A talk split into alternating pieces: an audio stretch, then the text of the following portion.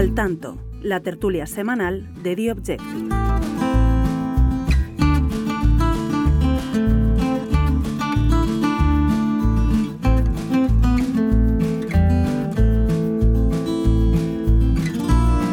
Buenas, muy buenas a todos. Bienvenidos al podcast Al Tanto, al podcast semanal de The Objective, eh, un podcast en el que repasamos toda la actualidad de la semana, los temas más importantes y que me alegro mucho de volver de nuevo. Álvaro Nieto, director de este periódico de The Objective, está como no con nosotros. Álvaro, muy buenas. ¿Qué tal? Menos mal, Rocío, que has llegado ya. Eh, ya era hora, ya era hora. Unos meses de descanso maternal. Rocío Regidor vuelve al tanto, así que los oyentes van a estar encantados de que haya otra voz y sobre todo eh, tu conducción y tu profesionalidad de nuevo al frente de este programa, no mm. un aficionado como era yo. Muchas gracias Álvaro, lo has hecho muy bien y además estás muy puesto en todos los temas. A mí me va a costar ponerme en los temas, sobre todo con las semanas de movimiento que estamos teniendo. Esta, puntualmente, una semana que va a pasar seguramente a la historia, ahora nos cuentan los expertos del constitucionalismo español, del mundo parlamentario, una semana en la que en dos días ha pasado prácticamente de todo,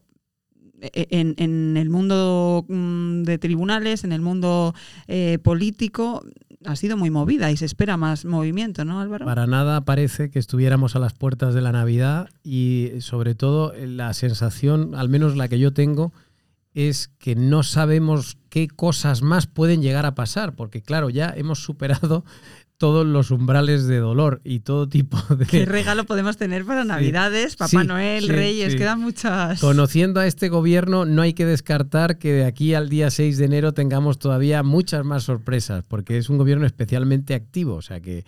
al menos eso hay que reconocerse, que trabajan, trabajan denodadamente, no sabemos en qué dirección, en fiestas, les gusta mucho en fiestas deslizar esas sorpresas y sin duda bueno, porque, porque tú has dicho además, tú has dicho que eh, ha, sido en este en estos dos últimos días. No, no, no, no, te corrijo. Todo empezó en el puente, en el macropuente este que hubo en España, que nos colaron ahí varias cosas, aprovechando que unos estaban pendientes de la Constitución, otros de la Inmaculada, otros mm. yendo a la playa o a la montaña o no se sabe a dónde. Bueno, a ver, ¿qué menú tenemos hoy, Rocío? Pues tenemos un menú completísimo. Vamos a empezar por la parte de tribunales. Los expertos de nuestro periódico de tribunales, Alberto Sierra y Francisco Serrato. Muy, muy buenas a los dos. ¿Qué tal? ¿Cómo estás? Encantada de saludaros de nuevo. Vamos a hablar evidentemente del tema de la semana, de todo este lío, porque podemos decir que es un lío lo que está ocurriendo con el Tribunal Constitucional, eh, con el Gobierno, con ese intento del Gobierno de aprobar por la puerta de atrás algunas eh, reformas eh, de leyes, también esa formación de ese órgano del Tribunal Constitucional que sí está caducado desde, desde hace años, pero renovarlo de una manera un poco pues ahora nos contáis, nos contáis más detalles porque, porque es complicado y, también sí que me gustaría saber cuál es vuestra opinión eh, cuando avancemos un poco en este tema, si al, al oyente, al lector de periódicos, al usuario, a la persona que está ahora mismo en el autobús, en la bicicleta, escuchando este podcast, si le llega, si entiende el detalle de todo lo que está sucediendo, porque a veces da la sensación que es tan complejo eh, que, puede que muchos ciudadanos se despisten y de eso se aprovecha. También, obvio, vamos a contar con, con Ketty Garat, eh, compañera. Ketty, ¿qué tal? Un placer verte. Un placer verte también, amiga.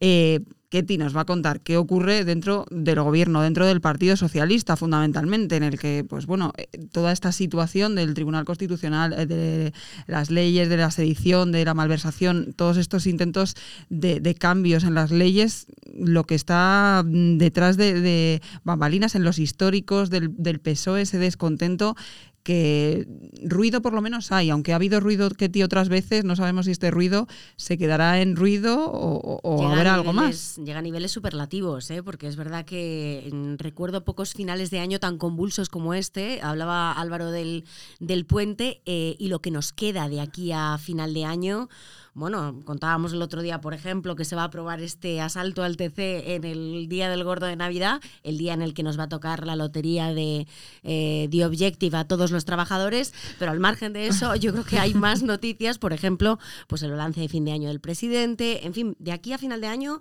hay mucha agenda todavía por contar. Hay mucha tela que cortar. También en el menú de hoy, Álvaro, vamos a tener para finalizar parte económica, muy importante, eh, pero también relacionada con el gobierno y con otra de las medidas, que es esa ampliación del escudo antiopas con, con Fernando Cano, que, que, vendrá en un ratito a contarnos, que está por aquí, está por aquí ya, Fernando. No te había visto, compañero. Mucha, me alegro mucho de, verte de nuevo.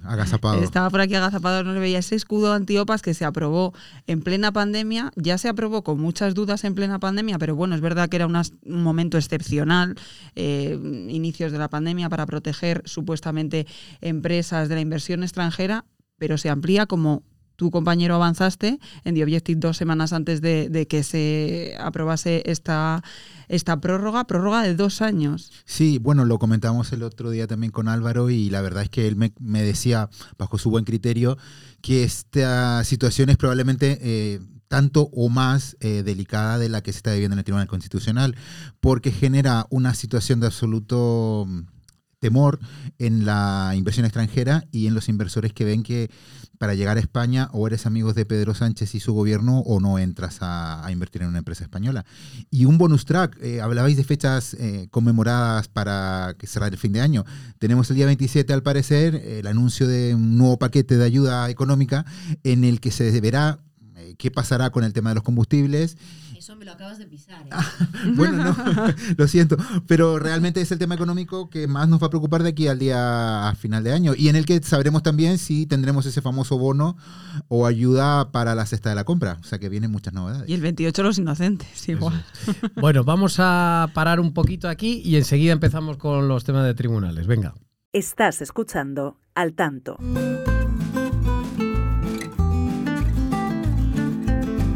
Pues vamos a empezar ya, como hemos avanzado en ese menú, principalmente comenzaríamos a hablar de, tribunales y, quiero compañeros que me expliquéis un poco a grandes rasgos un resumen, Alberto, ¿qué ha ocurrido eh, en, esta semana? Eh, primero el gobierno anuncia que bueno que van a haber unos cambios en la sedición, la malversación, empieza a haber ruido. Eh, también en ese órgano de elección de los jueces. ¿Qué ha ocurrido para que todo salte un poco por los aires? Que es la, la sensación que tiene el ciudadano de a pie. Cuando uno se encuentra en, el supermercado a, a, una ciudadana hablando de esto o en el autobús, no entienden qué está ocurriendo. Pues Rocío, yo lo resumiría, tú decías al principio, te referías a lo que está pasando en el Constitucional como un lío. Eh, yo lo calificaría de otra manera, como un asunto muy preocupante para las personas que nos consideramos demócratas. Porque este jueves hemos visto como al Tribunal Constitucional, desde un sector muy amplio del Congreso de los Diputados, se le estaba prácticamente acusado, acusando de participar en una especie de golpe de Estado eh, prácticamente similar al de Tejero, cuando lo que estaba ocurriendo era justo lo contrario. El Tribunal Constitucional es el árbitro, es el garante de la, de la Constitución, de la interpretación de la Constitución, de el que nos protege a los ciudadanos y a las instituciones, el contrapeso que hace que no se nos vulneren nuestros derechos fundamentales, y por eso se había convocado un pleno urgente para estudiar un recurso presentado por el PP contra las dos enmiendas en concreto que el gobierno había colado de tapadillo en la reforma de la sedición. Para intentar aprobar por la puerta de atrás unas normas que el gobierno decidía de manera... En una reforma del Código Penal para derogar la sedición, que ya era un asento bastante problemático, luego se coló la malversación y de tapadillo, el viernes del puente, se, se añaden dos enmiendas que maniatan más aún al Consejo General del Poder Judicial y al Tribunal Constitucional para poder sacar adelante esa renovación que Pedro Sánchez quiere para que haya una mayoría progresista en el Tribunal Constitucional. Entonces, eh, lo que ha ocurrido hoy es preocupante porque justo el Tribunal Constitucional es el organismo que está al margen del Poder Judicial, del Ejecutivo y del Legislativo y que tiene que actuar como árbitro cuando hay este tipo de controversias. Y para una vez que actúa rápido y que actúa a tiempo, se le, echan se le están acusando prácticamente de un golpe de Estado.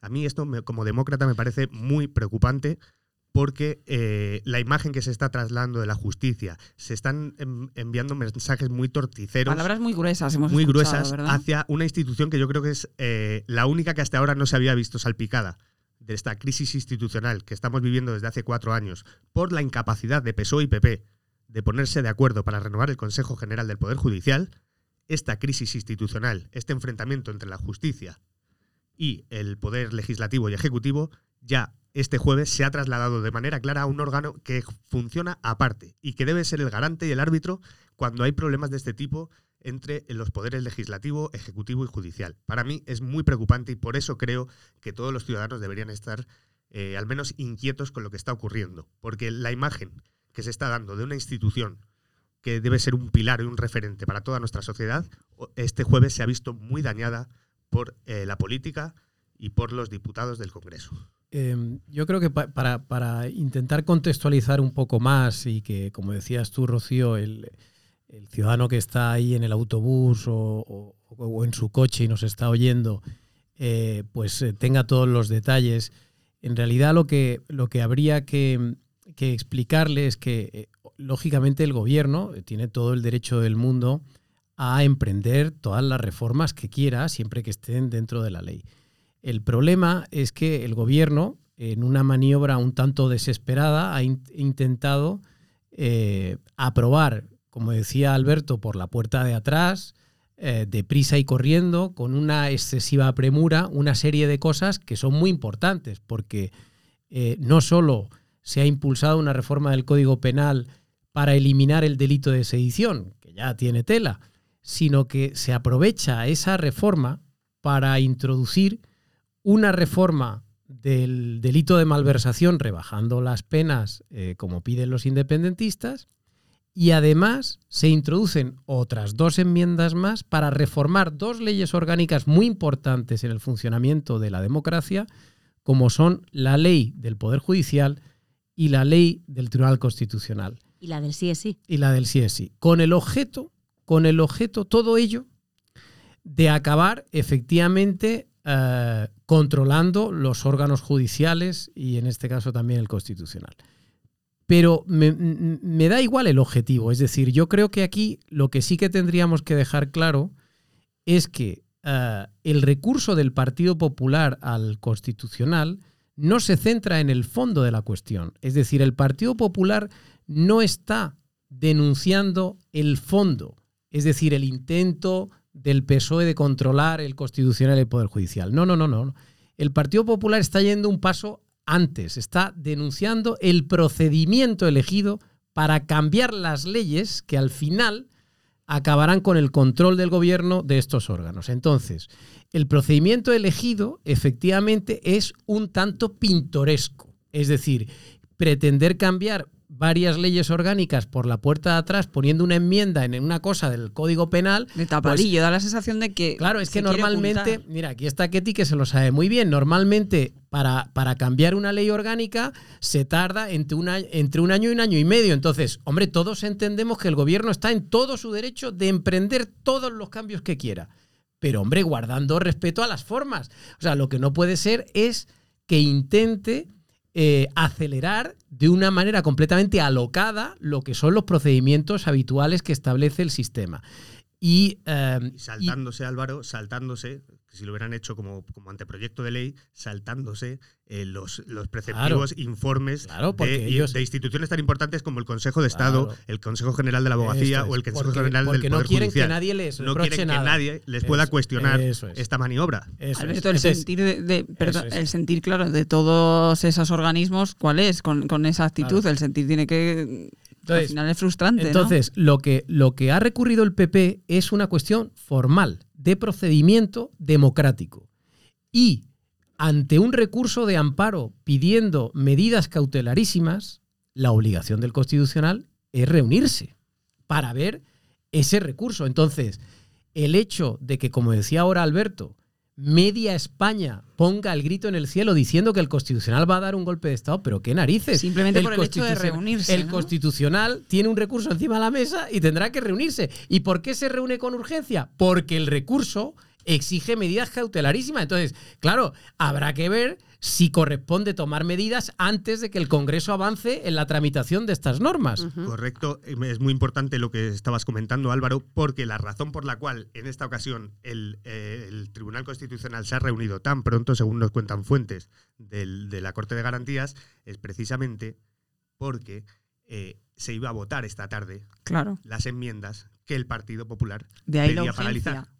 De ahí que tres magistrados le pidieron al presidente del Constitucional que convocara de forma urgente este pleno para el jueves.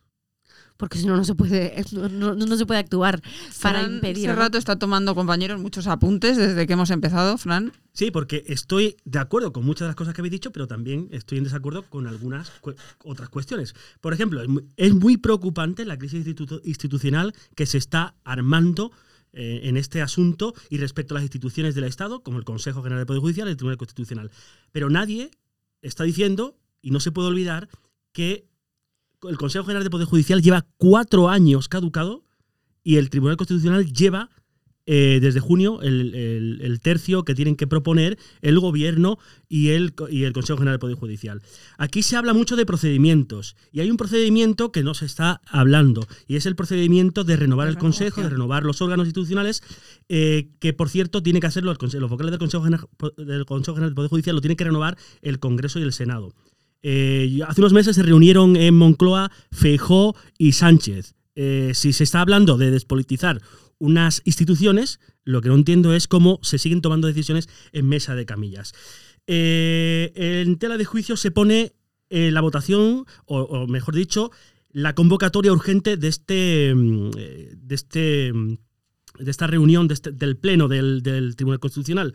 Cuando hay precedentes, por ejemplo, el del diputado de Podemos Alberto Rodríguez o el de la reforma laboral, en la que se tarda mucho más tiempo en convocar eh, ese pleno. Por tanto, hoy, si hay recursos de Podemos, del PSOE y de otros partidos, eh, el jueves tuvo que eh, pedir ciertos miembros, magistrados progresistas, que no tenían tiempo de ver esos documentos para dar una opinión y votar una decisión que se lleva a pleno cuando lo normal es que el recurso de amparo sea eh, eh, resuelto en una de las salas. Sí, pero, pero lo que tú no puedes, o sea, tú lo que no puedes es reprocharle al Constitucional que por una vez en su vida eh, se reúna con celeridad, porque así se hizo, por ejemplo, en el caso de Cataluña varias veces cuando lo exigieron los partidos. ¿Por qué? Porque se entendía que había una cierta gravedad y urgencia. Entonces yo ahora que se le reprocha al Constitucional que se reúna con urgencia, oiga, vamos a ver, que se reúna alguien para tratar un recurso, a mí es que eso no me puede parecer mal. Luego ya debatiremos qué solución dan al problema, porque aquí estamos todos dando por hecho que el constitucional va a avalar lo que dice el PP, pero yo no sé qué va a salir de ahí. Eh, no lo sé, sinceramente no lo sé. Habrá que esperar a la resolución de los recursos, pero a mí el hecho de que el constitucional se tome esto en serio, me parece, como decía antes Alberto, oye, una prueba de normalidad democrática. Sobre todo Bueno. que, fíjate, yo, yo, bueno, antes de nada, eh, mm, congratularme del excepcional trabajo que han estado haciendo mis compañeros de, de tribunales, precisamente porque eh, eh, The Objective ha sido uno de los medios que ha ido adelantando las informaciones sobre este aspecto. Pero fíjate, eh, me parece que mm, detrás de la hojarrasca de acusaciones por parte eh, del gobierno, de mantras políticos, de eh, palabras gruesas en relación a golpes de Estado y tal, yo creo que tendríamos que ser muy cuidadosos a la hora de qué palabras se utilizan, precisamente por la memoria reciente que hay eh, en gran parte de, de los ciudadanos de este país, que es uno de los más envejecidos del mundo y que han tenido que vivir precisamente espectáculos bochornosos de intentos de golpes de Estado, por ejemplo, como el de Tejero. Y hay muchas personas precisamente eh, que están últimamente desde el gobierno deslizando básicamente que aquí se ha intentado hacer un Tejero 2, ¿no? Una operación como el 23F eh, del 81 y esto me parece que mm, es un exceso eh, de primera magnitud. ¿Por qué? Hombre, pues porque ante lo que estamos aquí básicamente es, como decía Álvaro, aquí hay un problema de fondo y cualquiera que haya abordado, cual- que tenga eh, entre sus cercanos a un, a un, yo es mi caso, por ejemplo, a, a un catedrático de Derecho Constitucional, lo que te explican es, vámonos al fondo, vámonos a la doctrina del Tribunal Constitucional. La doctrina del Tribunal Constitucional es clarísima. Y además no solo es clarísima, porque da la razón al Partido Popular en el fondo de sus recursos, sino que los propios letrados del Congreso, y esta es una información que también hemos dado en The Objective esta semana, han alertado precisamente de que en el fondo de la cuestión el PP tiene razón porque las enmiendas que presenta, la 61 y la 62 que citaba Alberto a la reforma del Código Penal y que pretenden ese asalto al Tribunal Constitucional, esas dos enmiendas no son, como se dicen, homogéneas con el cuerpo normativo, no se corresponden con la textualidad de lo que se va a tratar. Y en este aspecto, esto es muy importante, primero, porque el propio Tribunal Constitucional en sus sentencias de hace unos años, del año 2011, lo que dice es que esto no se trata simplemente de una cuestión de táctica o de técnica legislativa, sino que es lesivo para el propio funcionamiento de la democracia, porque sortea o retuerce el reglamento en beneficio propio y en beneficio político. Y esto es muy grave. Y esto además llueve sobre mojado, porque estamos ante un gobierno que utiliza de manera sistemática ya no solo el uso abusivo de los decretos ley, no, sino el retorcimiento permanente de las formas eh, del reglamento. Hablábamos, por ejemplo, de la utilización de la iniciativa de los grupos parlamentarios, que acorta sistemáticamente los plazos de manera muy notable, un mes frente a un año de tramitación, frente a los proyectos de ley que surgen a iniciativa de gobierno y que sortea precisamente a los órganos a los que constantemente ataca el gobierno, el CGPJ, el Consejo Fiscal, etcétera, etcétera. Pero es que encima, insisto, llueve sobre mojado. Alberto y yo publicamos hace ya bastantes meses una información, ¿te acuerdas, Alberto?, en relación a que el gobierno quería consumar un ascenso de Dolores Delgado, que entonces era fiscal general del Estado a través de la ley concursal. Esto es, es, es habitual ya por parte del gobierno. ¿Qué dicen en el PP? Insisto, creo que en el fondo de la cuestión tiene razón. Otra cosa son las formas, y yo creo que en las formas sí que ha habido, eh, bueno, pues una estrategia muy poco inteligente que aparenta lo que no es y que le ha permitido al gobierno poner en bandeja un argumentario de un golpe de Estado que no se corresponde con la realidad. Pero lo que dice el PP en privado, básicamente, es... Aquí estamos ante mm, una arbitrariedad sistemática en el uso y en el abuso de las formas parlamentarias. Y esto tiene que cambiar de alguna forma. ¿Cómo se puede hacer? Pues el PP ha dado un aldabonazo. No sabemos si le ha salido bien o no, pero ha dado un aldabonazo.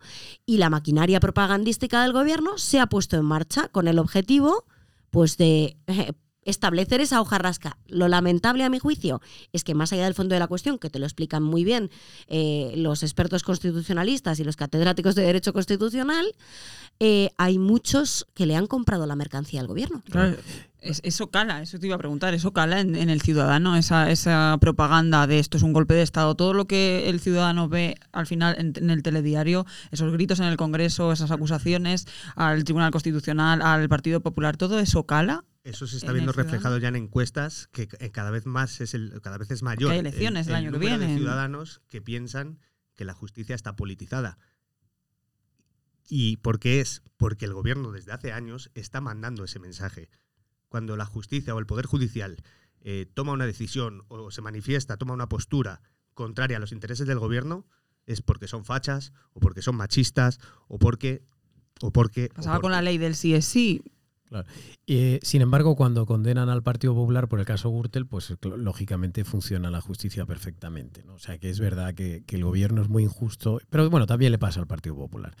Eh, yo, yo quería que avanzáramos un poco, es decir, bien, ya tenemos más o Mm. menos una opinión clara cada uno de lo que opina del asunto, pero creo que debemos intentar aclararle a los lectores y a los oyentes qué va a pasar. Es decir, el Constitucional ha aplazado al lunes el debate, el debate de esta situación, y eh, el Congreso ha aprobado en su pleno, eh, en primera instancia, todas estas reformas, además con una amplísima mayoría, es decir, que Sánchez sí que mantiene un amplio respaldo en el Parlamento a día de hoy para hacer todas estas cosas, que parece que no le molestan a una gran mayoría de los diputados, Eh, pero eh, tendríamos que aclararle a la gente qué va a suceder, porque en teoría, como publicó Ketty Garat, la aprobación definitiva de todo esto va a ser el día 22 de diciembre, coincidiendo con el gordo de Navidad y siguiendo con esta larga tradición del gobierno de hacer coincidir las decisiones importantes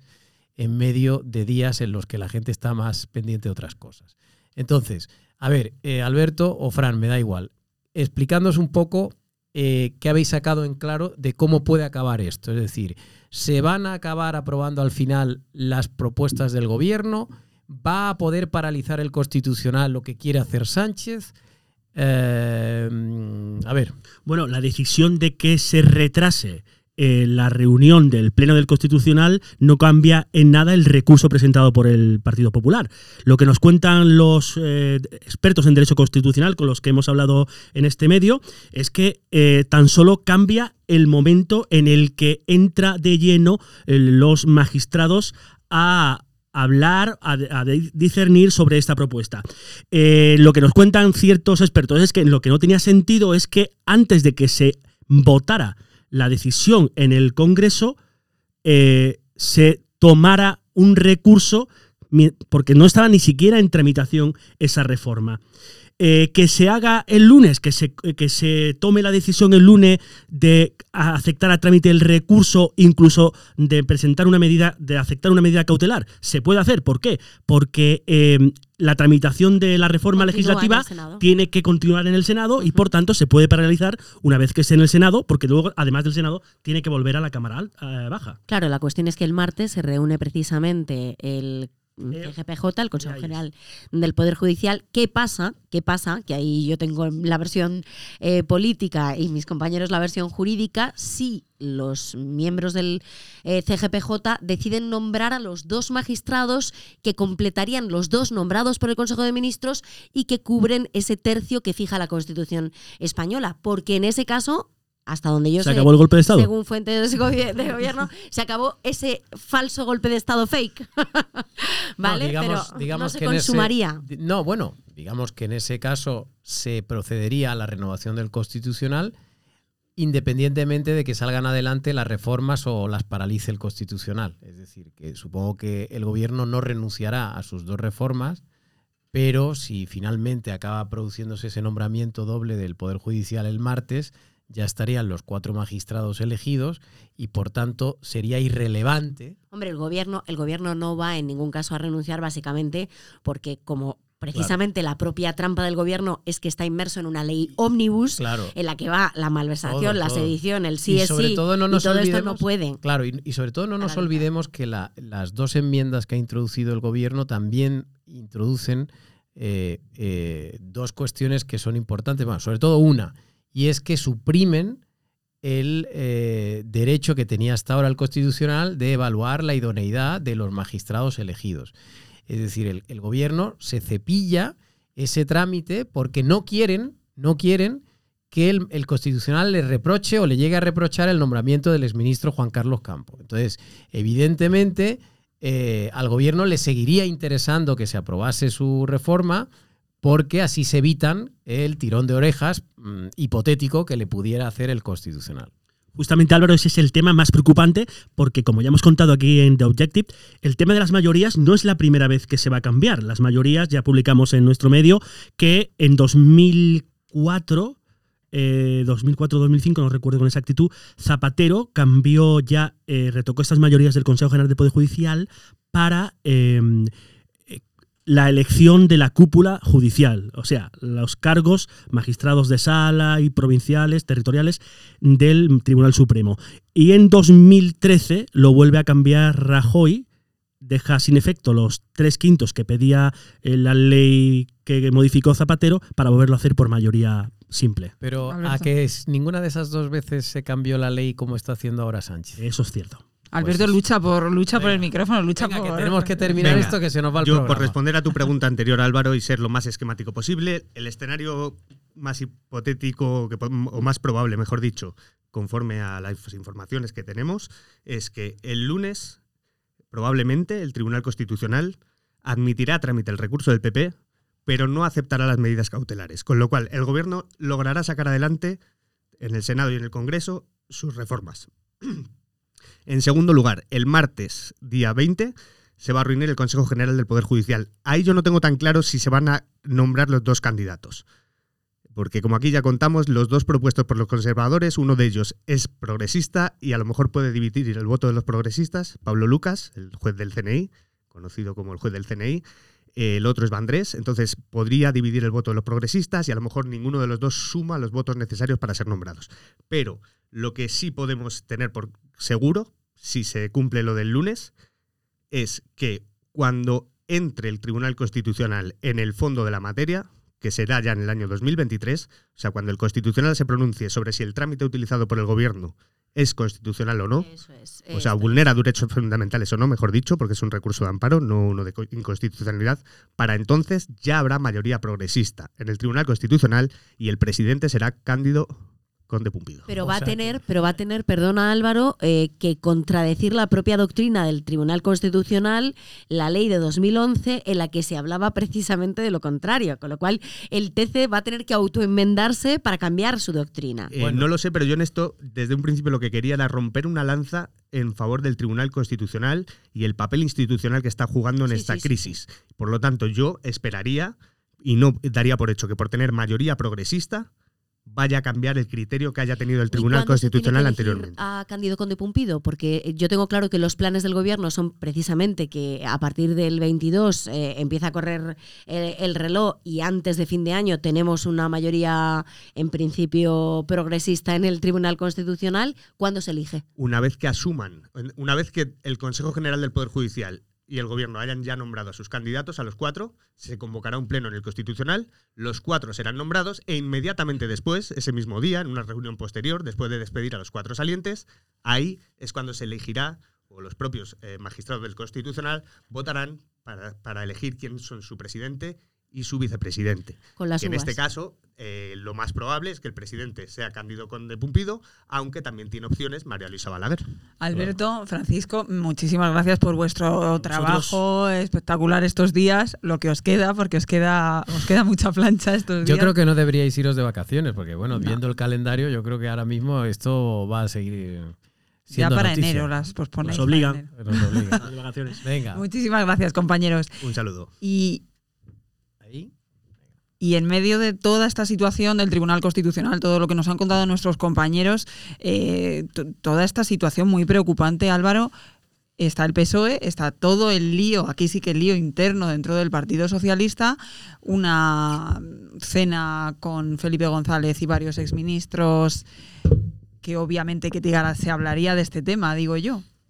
Bueno, es evidente que a nadie se le escapa que, que con Alfonso Guerra y Felipe González al frente, sobre todo con Alfonso Guerra, que es uno de los protagonistas de, de los últimos días, precisamente porque hay que recordar que eh, otra información, además adelantada por The Objective, por Luca Constantini, en referencia precisamente a la plataforma que se estaba creando para eh, reprobar la, actitud- la, la- deriva, eh, la deriva eh, de la deriva del, del presidente del gobierno, bueno, pues mm, ha tomado cuerpo el lunes de esta semana en ese escrito firmado por varios exministros socialistas que estaban presentes en esta, en esta cena, García Vargas, eh, eh, Corcuera eh, y varios de esos exministros, entre ellos Alfonso Guerra, que el martes en una entrevista radiofónica en Onda Cero le verbalizaba ¿no? Eh, su apoyo precisamente a ese escrito de repulsa, de condena a la reforma de la malversación, a la derogación de la sedición, a la corrección, en definitiva, de la sentencia. Ese caldo de cultivo eh, que genera el escrito firmado por los ministros socialistas, las palabras de guerra, eh, Varones convierte socialistas también. en incendio con las palabras de García Paje, con las palabras de Javier Lambán, con las palabras eh, de otros miembros del Partido Socialista. Muchos hablan en público, otros lo hacen en privado, aunque también es verdad que de manera a lo mejor más elocuente o con menos ataduras. Porque es verdad que eh, estamos acostumbrados a, a- a ver sobre todo este tipo de, de declaraciones, que es verdad que están puestas en valor y que, además podemos atestiguar que, se las creen los varones del PSOE, pero es verdad que se producen más cerca de las elecciones que en otros momentos, las cosas como son. Pero en privado, ya digo que son elocuentes. eh, socialistas de toda índo- índole y condición, diputados del Congreso, exaltos cargos históricos, veteranos, y ahí la verdad es que ahora mismo el Partido Socialista es un polvorín. Es un polvorín, primero, por lo que representa Pedro Sánchez ahora mismo, que es una amenaza desde el momento en el que, eh, bueno, pues hay ciertos temores mm, muy fundados de que podríamos caminar hacia un referéndum, y de hecho el argumento es bastante de perogrullo, bastante, eh, bueno, pues obvio. Eh, se negaron los indultos y se hicieron, se negó la reforma de la eh, sedición y se hizo, se negó la malversación y se ha hecho, con lo cual el siguiente paso, que es lo que nos explican estos históricos que hemos ido publicando también también en The Objective, pues eh, es, el de la, es el de la reforma e incluso el de un pacto o el de un concierto económico eh, que vuelva a beneficiar económicamente A al Cataluña. a- a Cataluña al modelo del País Vasco, concierto y cupo.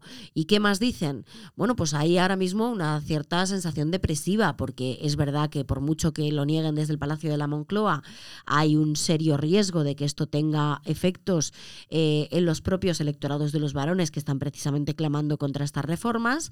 Eh, mm, Extremadura, Castilla-La Mancha. Son dos varones que siempre han sido muy críticos, pero no sé si esa crítica mm, en una entrevista, en una rueda de prensa, en un eh, canutazo que decimos los periodistas, no sé si se traslada a algo más realmente dentro del partido, porque ya hemos visto, Álvaro, estas quejas de Lambán y de Paje en multitud de ocasiones y parece que se queda ahí, pero luego son se mucho más elocuentes en, Claro. en privado. O sea, yo, yo sí que creo que efectivamente, como dice Ketty, eh, eh, ahora mismo el, el grado de malestar con Pedro Sánchez en el Partido Socialista es amplísimo, es muy grande. Eh, ¿Por qué? Pues porque evidentemente eh, aquí hay una catarata de decisiones que, que- si no te molestó la primera vez, pues ya la, la- la cuarta ya te, te cabreas, porque están los indultos, está la, la eliminación del delito de sedición, está la rebaja del delito de malversación con las implicaciones que esto tiene en la lucha contra la corrupción y en favorecer a aquellos que roban el dinero público o que malgastan el dinero público. Y ya, claro, el colmo ya es estas dos enmiendas que hablábamos antes para terminar de controlar la justicia deprisa y corriendo a marchas forzadas y además retorciendo, como decía Ketty, todos los procedimientos previstos. ¿no? Entonces, evidentemente el malestar es casi total. Algunos lo están verbalizando. Es verdad que lo hacen porque quieren ganar las elecciones de mayo, porque Claro. muchos son presidentes autonómicos y otros son alcaldes. Otro que se ha quejado es Don Elorza. Es decir, aquí, claro, aquí todo el mundo mira su chiringuito particular y todos quieren eh, salir vivos de mayo. Pero sí que creo honestamente que están cabreados, es decir, que no lo hacen por cálculo electoral solo, sino que de verdad están expresando un malestar sincero. Ahora bien, la pregunta, Ketty, es, ¿van a hacer algo para impedirlo? Es decir, en el Congreso de los Diputados hay 120 tipos que son del Partido Socialista y que, aunque en privado nos digan algunos que están cabreados, ellos tienen en su mano poder, Poder y voto. Claro, tienen en su mano el- el- la mano que, que aprieta el botón que permite aprobar una cosa o rechazar algo. Y hemos visto en otros países cómo el- el, eh, ante un gobierno polémico, su grupo parlamentario se divide.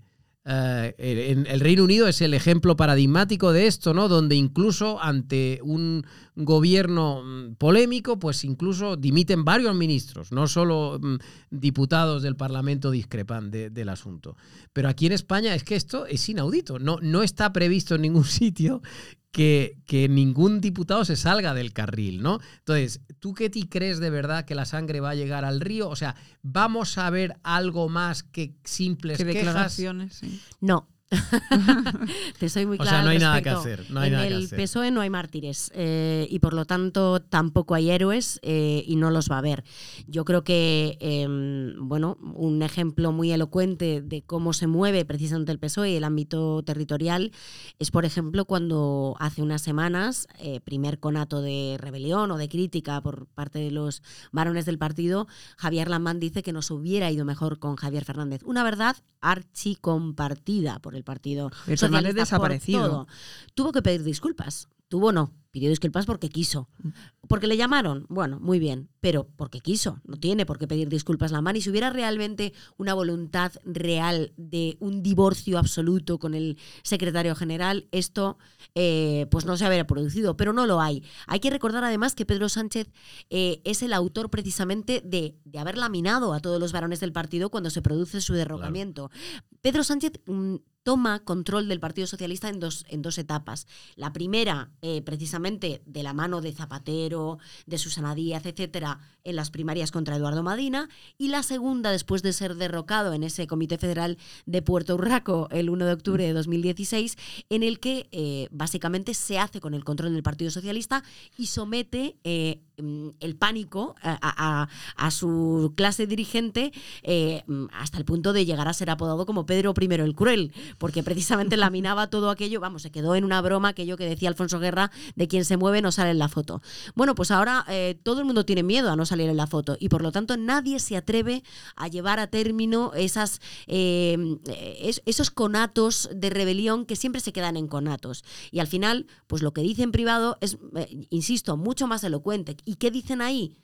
Que Sánchez no tiene límites y que cuando Sánchez se vaya, esto va a ser un páramo. El Partido Socialista va a quedar en tierra yerma absoluta y total. Y me recordaba una persona eh, de hace unos años, de, los mandamás del, del, PSOE de hace unos años, precisamente el momento en el que se va Zapatero, eh, después de ese mayo de 2010, después del famoso tijeretazo impuesto por Bruselas.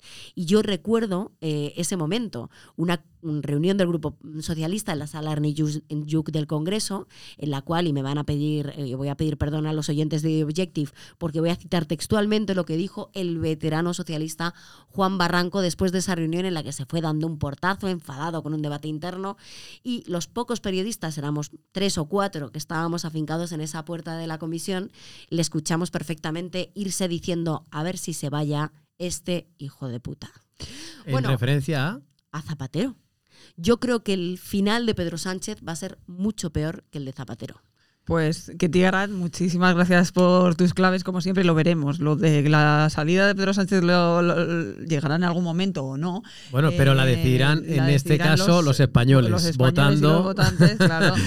Lo veremos o no, si es como Zapatero. Bueno, o mociones de censura que se ha hablado esta semana. Sí, lo, que pasa, lo que pasa es que la moción de censura, aunque la presenten, tiene muchas dificultades para salir adelante, evidentemente. Pero pero em, la salida de Pedro Sánchez será así si los españoles quieren, cuando se vote y si se vota con normalidad, que esperemos que sí, eh, en el plazo previsto. Y veremos cómo queda el Partido Socialista, que Tigarat no lo contará, por supuesto, si ahí quedan muchos, si sale, si no. Eh, Ketty, muchas gracias. Un placer. Estás escuchando Al Tanto.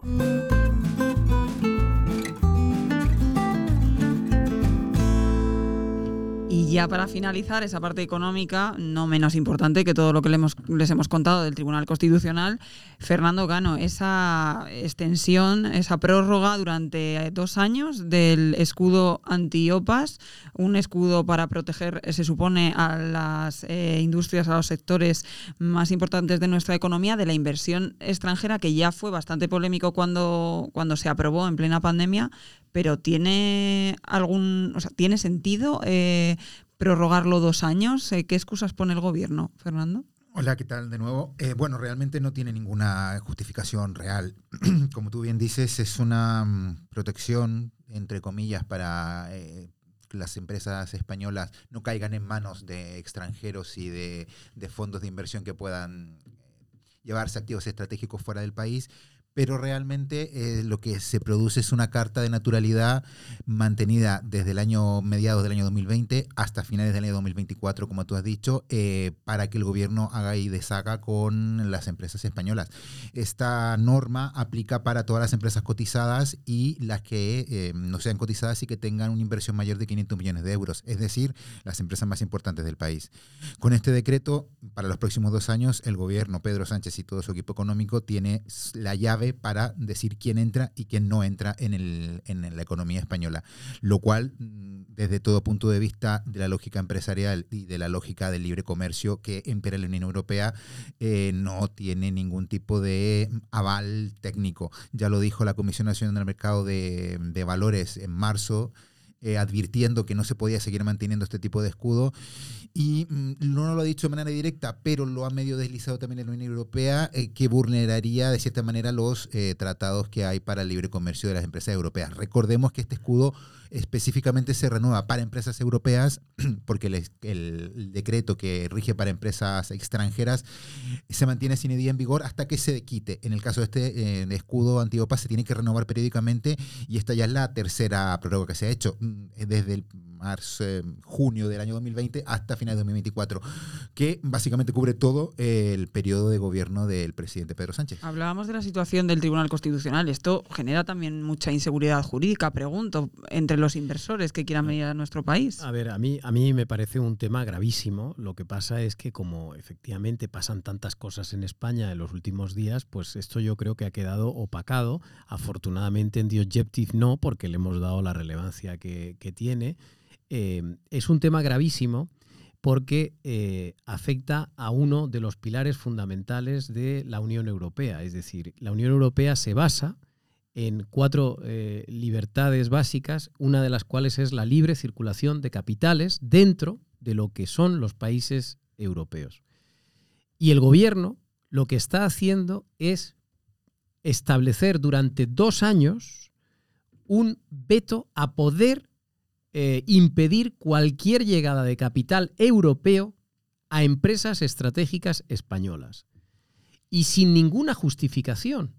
Es decir, no hay ningún motivo que eh, justifique que el gobierno tenga este poder de veto.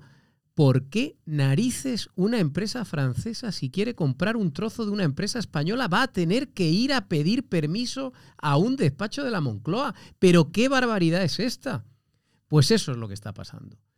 Y como decía Fernando, es que es, eh, tiene, esto tiene unas aristas gravísimas porque ahora mismo hay un decreto vigente que no tiene fecha de término que veta cualquier inversión extracomunitaria.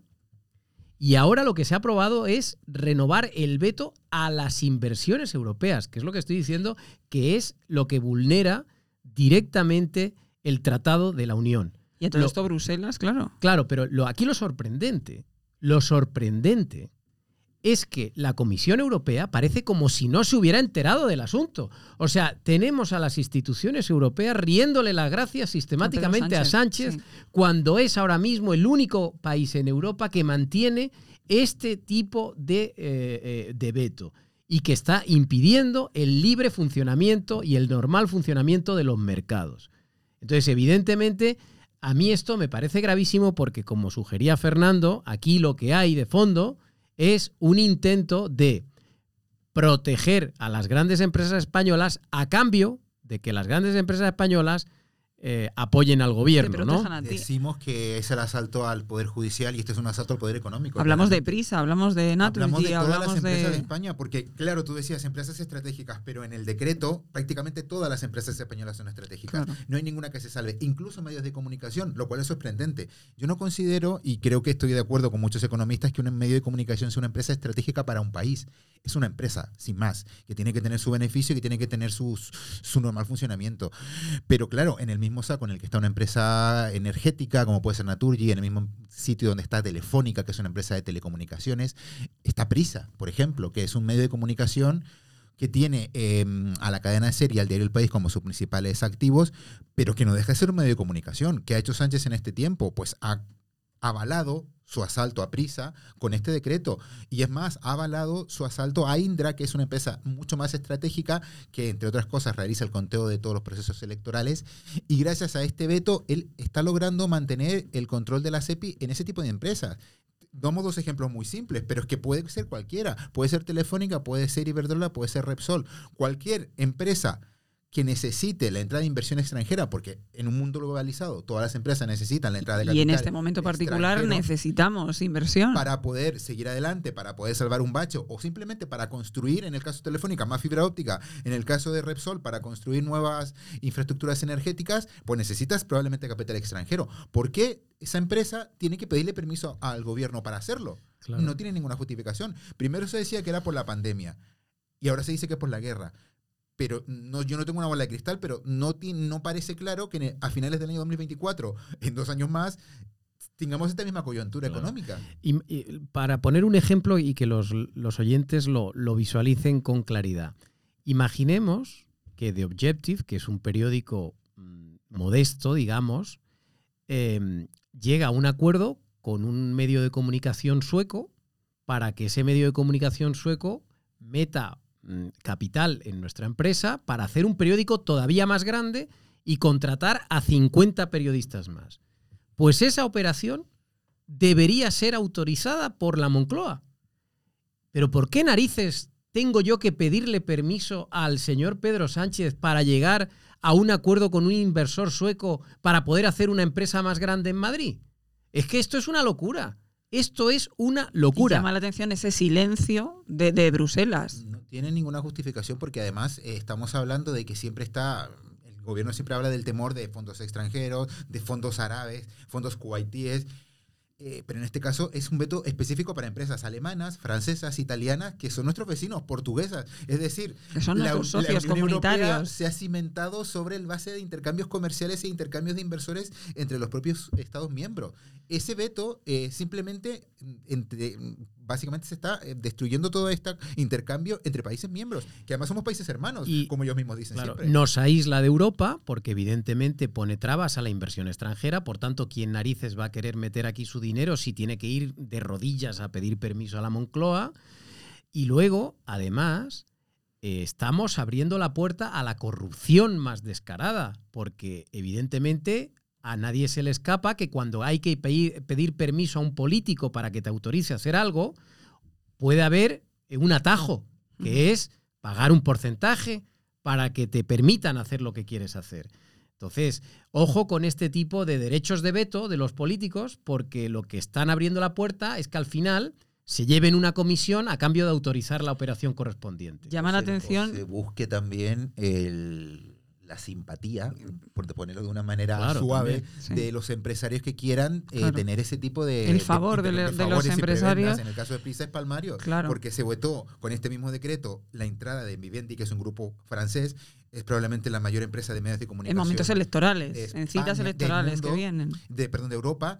Y claro, se ha vetado esa entrada eh, simplemente porque es un medio de derechas. Simplemente porque Pedro Sánchez y su equipo temían que si Vivendi entraba en prisa, pues el grupo se derechizara y ya no fuese fiel a él. Entonces, e- esa intención al final te lleva a que el único beneficiado sea el gobierno. Claro. Y lo mismo con Berlusconi, ¿no, Fernando? Claro. Porque Berlusconi también intentó entrar en Y prisa. se le pidió fidelidad, Berlusconi no tragó y al final se le dijo que no. Claro, o sea que estamos dejando de aprovechar inversiones extranjeras a- eh, porque el gobierno no quiere. Por cuestiones ideológicas. Bueno, por lo que sea, por intereses partidistas, personales, lo que sea. Pero claro, evidentemente de esto no se habla mucho. Eso te iba a decir, porque tampoco eh, la oposición ha hecho mucho ruido en Pues contra ni- ni, Bruselas pues- ni pues la oposición. Porque hay demasiado ruido. Es decir, yo creo que eh, están pasando demasiadas cosas. Yo creo que el gobierno lo hace a propósito, es decir, junta todo para que al final pues, eh, se hable de una cosa, la tormenta pase rápido y ya está. Pero yo creo que de estas cosas hay que seguir hablando. Sobre todo porque, como decía Fernando, han aprobado el derecho de veto dos años. Pero vamos a ver, si las elecciones generales son en diciembre del 23, ¿qué hace usted aprobando dos años más? Y dice además Fernando, no, el argumento es que hay una guerra, pero vamos a ver. ¿Qué tendrá que ver la guerra? Pero te digo, no, y, a- con- y a- con- y además a alguien le cabe en la cabeza que vamos a estar dos años más de guerra en Ucrania. O sea, es que no tiene ni pies ni cabeza, pero yo creo que con esto Sánchez lo que busca, efectivamente, como decía muy bien Fernando, es controlar, pues en este caso, al poder económico. Es decir, intenta controlar la justicia, tiene el control del legislativo, tiene el control del y ejecutivo mediático. busca el control de los de- medios, o sea que en realidad está inundándolo todo y de esta manera garantiza cierta paz en el mundo económico.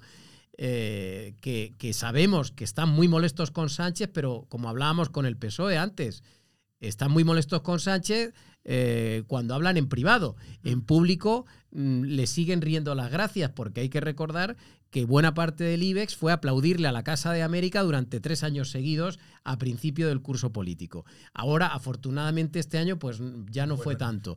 Pero, eh, pero lo que no puede ser es que eh, todo el mundo... Que contó Cano, además. Claro, que no fueron- es que todo el mundo, aquí hay que decir las cosas con claridad. Lo que está pasando en España, como decía Alberto Sierra, es muy preocupante. Podemos probablemente tener un gobierno al que se le está yendo la mano, pero yo creo que lo más grave no es que tengamos un gobierno al que se le vaya la mano. Lo más grave es la cantidad de cómplices que hay con esta situación, la cantidad de gente que no lo está denunciando, la cantidad de gente que está en silencio y debería estar elevando la voz, la cantidad de gente que podría hacer cosas y no las hace. Y esa gente son cómplices de todo lo que está pasando y de todo lo que pueda ir pasando eh, en el futuro, porque algunos, como este periódico, hemos venido denunciando puntualmente todo lo que ha pasado, pero otros, bien que aplauden al gobierno cuando está retorciendo todo lo que está haciendo. ¿no? Bueno, me callo ya, que menudo sí, te iba coñazo. a decir Álvaro que ya con esto terminamos, pero, pero una pregunta. Toda esta situación que hemos contado, todo, todo el panorama nacional que está tan eh, grave, tanto en el plano eh, del Tribunal Constitucional, de la política, de las instituciones, realmente, que era mi planteamiento al principio también a los expertos en tribunales, ¿realmente cala en la población? Pues mira, yo eh, sostengo que sí. Es decir, yo tengo la teoría, lo que pasa que también reconozco que no todo el mundo la comparte, tengo la teoría de que la gente no es imbécil. La gente va anotando las cosas. Los indultos, por ejemplo, yo soy eh, andaluz, los indultos tuvieron repercusión en las elecciones andaluzas. La mayoría absoluta histórica del Partido Popular en Andalucía en gran medida se debe también al hecho de que el gobierno indultara a los líderes del proceso. Porque en Andalucía, como en otros territorios, molesta muchísimo este trato de favor a esta gente. Entonces, por mucho que Sánchez lo haga de tapadillo en mitad de un puente del mes de diciembre, por mucho que queden seis meses para las autonómicas y municipales, yo creo que los españoles no son tontos. Están anotando en su libretita todo lo que está pasando. Y también diré que, que algún sociólogo amigo mío dice que eh, eh, estas son malas fechas para hacer fechorías, porque eh, al final, dentro de unos días, nos reuniremos todos en nuestra cena de Navidad y acabaremos hablando unos con otros de este asunto. Entonces, se enterarán de la gravedad de lo que está sucediendo incluso aquellos que no se hayan enterado. Es decir, que son malas fechas para hacer estas cosas porque antes o después, el día 24, toda España va a comentar encima de la mesa esto que está pasando. Y, y, no precisamente para bien. Yo sostengo que salvo en País Vasco y Cataluña, todo lo que está pasando penaliza muchísimo al PSOE en, en el resto de territorios. Que era tu cuñado para recordarlo. Sí, sí. Bueno, mi cuñado eh, da mucho Todo- juego en las cenas como todos los cuñados. todos. Toca ya. Ahora sí que toca despedir. Saludo a todos los cuñados y nos despedimos. Ha sido un placer volver eh, con mucha intensidad porque está la actualidad que si te pierdes un, si te pierdes unos meses como me ha pasado a mí, hay que ponerse al día leyendo, por supuesto, The Objective, escuchando al tanto, escuchando al tanto la semana que viene también, que les contaremos todo lo que ocurra el lunes y martes con el Tribunal Constitucional. Ya saben, pueden encontrarnos en The Objective, también en todas nuestras redes sociales, en Spotify, en iVoox, en Google, en Podcast, en, en Google Podcast, perdón, y en Apple Podcast. Muchas gracias Álvaro, Fernando, Muchas gracias, Gracias. a todos. Hasta la próxima. Gracias. Y volveremos la semana que viene con mucha más actualidad e información. Al tanto, la tertulia semanal de The Objective.